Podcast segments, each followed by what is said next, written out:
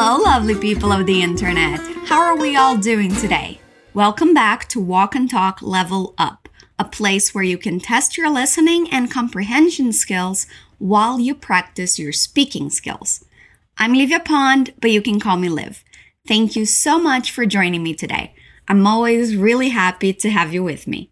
If you're listening through a streaming platform like Spotify or Apple Podcasts, let me just remind you you can go to fluencytv.com for completely free lessons in five different languages. We have over a thousand of those lessons, so don't miss out. Also, on our portal, you can see further explanations and examples of the structures we work on here today. All right, you probably already know the drill, so let's just jump into it.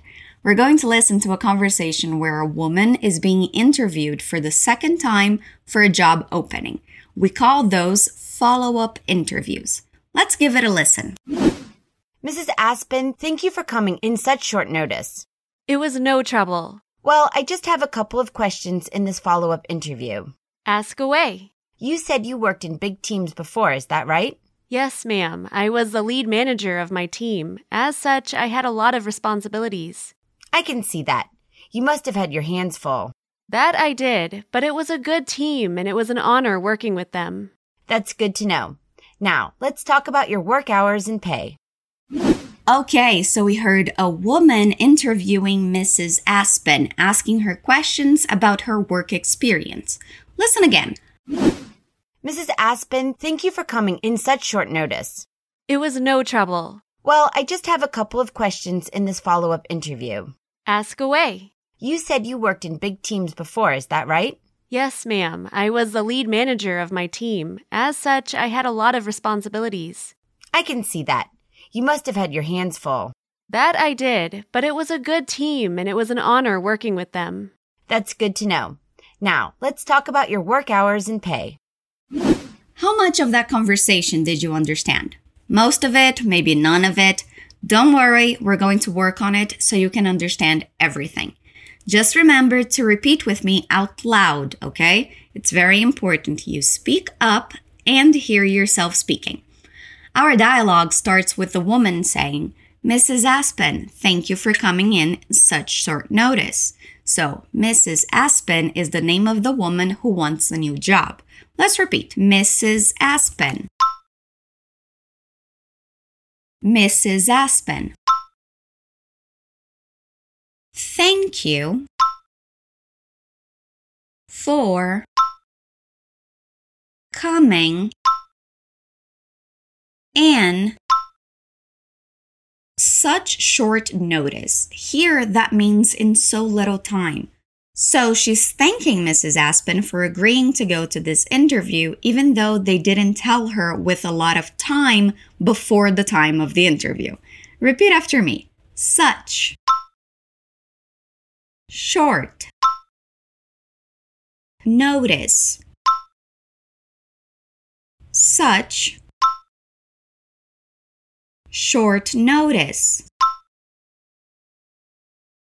such short notice. Now let's try the whole sentence. Mrs. Aspen, thank you for coming in such short notice. Again, Mrs. Aspen, thank you for coming in such short notice. Good job. Mrs. Aspen says it was no trouble. That means the same as saying, don't worry, it wasn't a problem. Repeat it was no trouble. It was no trouble. It was no trouble. Again, it was no trouble. Then the woman says, Well, I just have a couple of questions in this follow up interview. That means that Mrs. Aspen was there before and already had an interview. And what's happening now is a follow up, a sequel to the interview that happened before. We also use that expression in Portuguese, right? Repeat after me follow up. Follow up. Well, I just have a couple of questions. Well, I just have a couple of questions. In this follow up interview. Interview is a word that can be a little tricky to say, so let's repeat it slowly. Interview. Interview. As with most words with a T, you can choose to mark the T or not. Repeat it both ways. Interview. Interview. Well, I just have a couple of questions in this follow up interview. Well, I just have a couple of questions in this follow up interview. Let's do the full sentence now. Well, I just have a couple of questions in this follow up interview.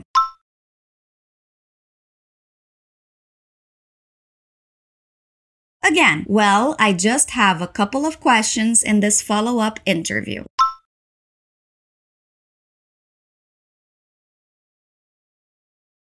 One more time. Well, I just have a couple of questions in this follow up interview.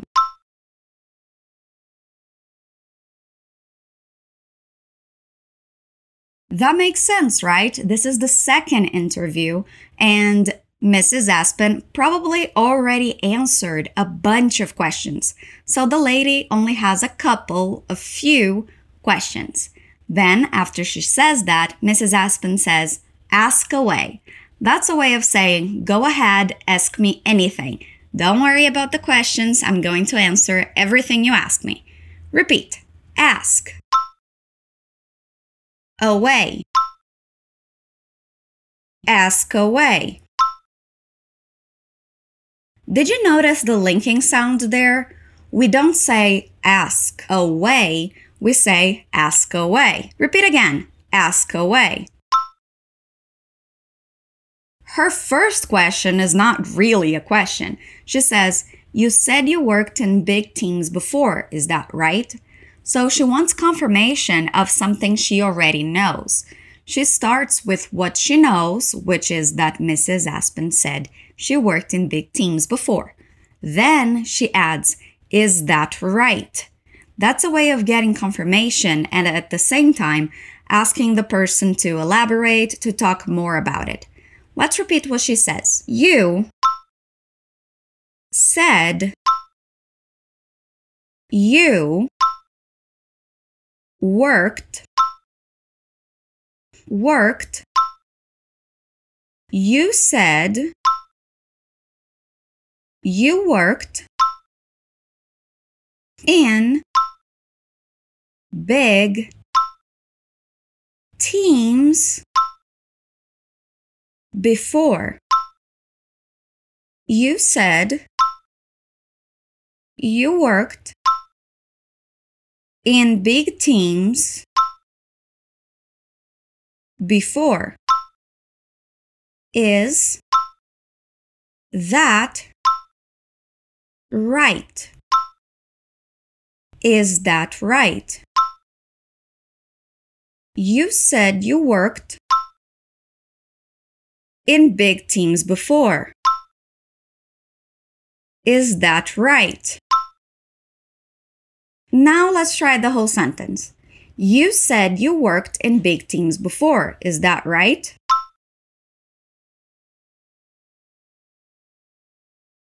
Again, you said you worked in big teams before, is that right?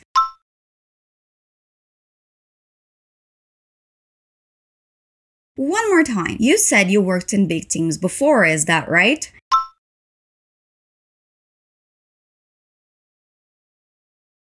Madam is a way of referring to an older lady with respect. It comes from the word madam, but it was shortened until it became ma'am. Repeat after me ma'am. Yes. Ma'am. Yes, ma'am. She continues saying, I was the lead manager of my team. The lead manager is the manager who is in charge, the person who is above the other managers. Repeat I was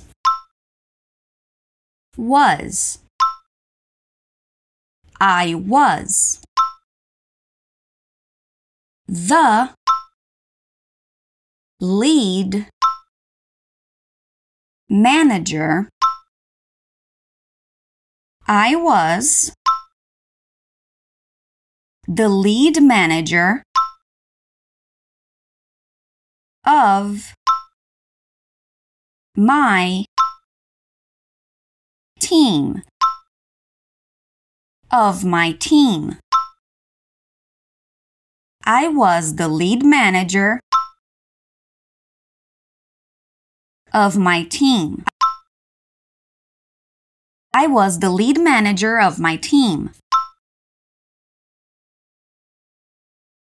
I was the lead manager of my team. She continues saying, As such, I had a lot of responsibilities.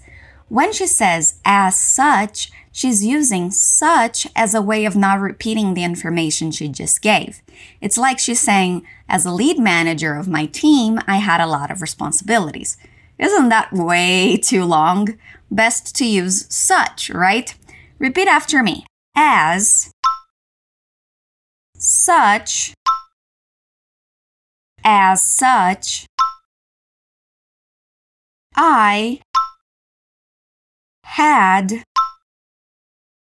a lot of a lot of responsibilities responsibilities as such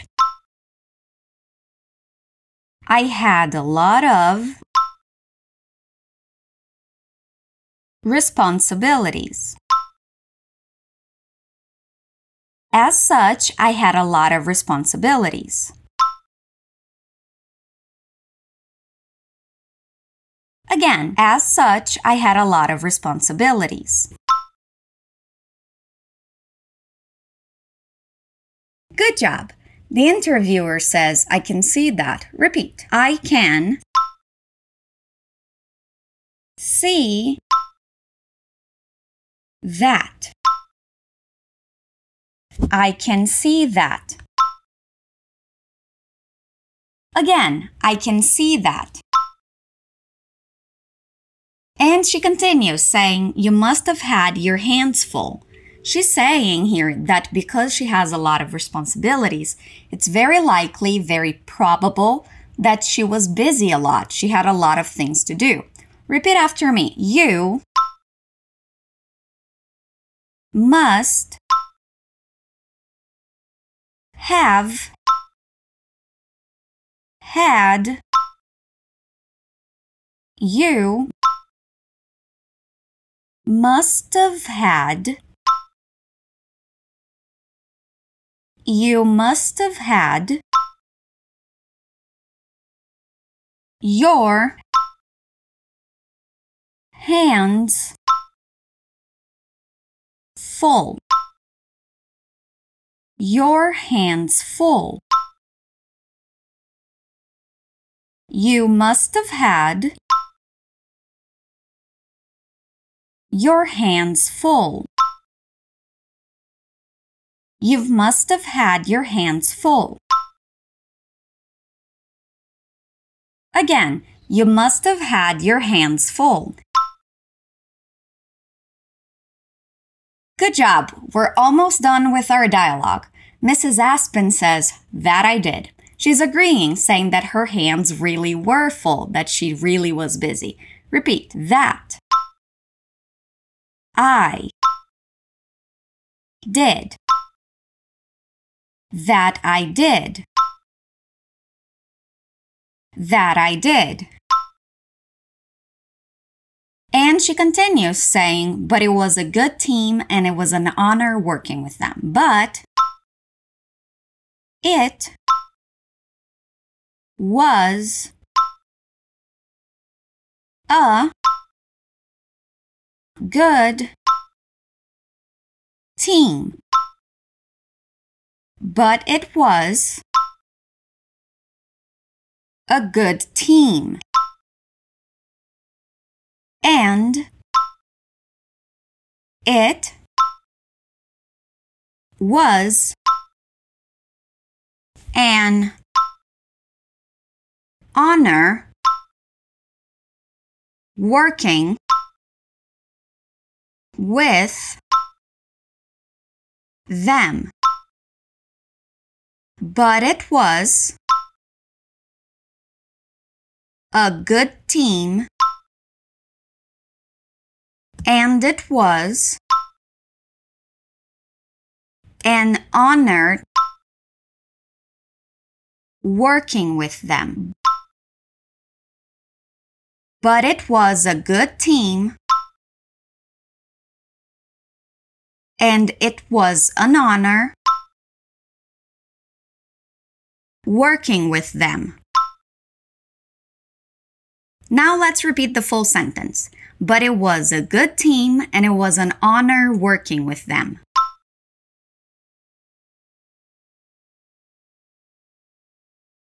Again, but it was a good team and it was an honor working with them.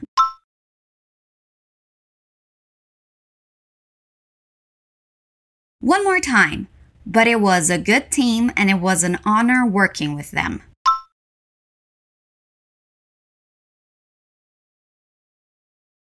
Awesome. We got to the last line of dialogue.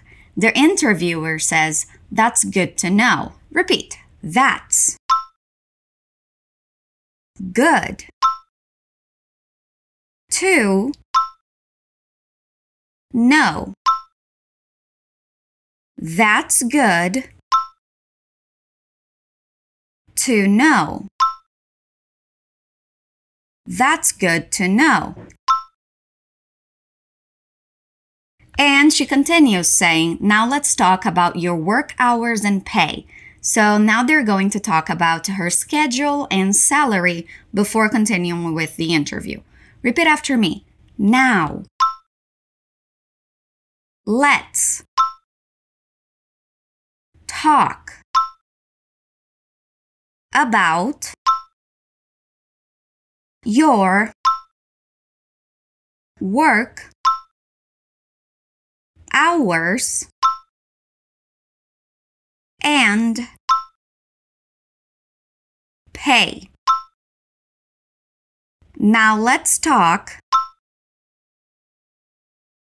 about your work hours and pay. Now let's talk about your work hours and pay.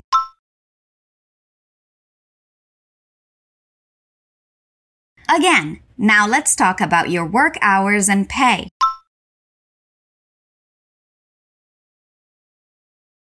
One more time so we can finish strong. Now let's talk about your work hours and pay.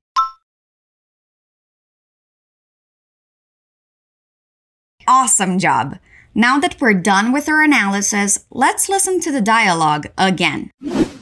Mrs. Aspen, thank you for coming in such short notice. It was no trouble. Well, I just have a couple of questions in this follow up interview. Ask away. You said you worked in big teams before, is that right? Yes, ma'am. I was the lead manager of my team. As such, I had a lot of responsibilities. I can see that. You must have had your hands full. That I did, but it was a good team and it was an honor working with them. That's good to know. Now, let's talk about your work hours and pay. How much of it did you understand now? I hope all of it, but feel free to listen to it again, visit our portal, and check out the material on our page. There's a new episode of Walk and Talk Level Up every week, and we'll be waiting for you. Until next time, stay awesome.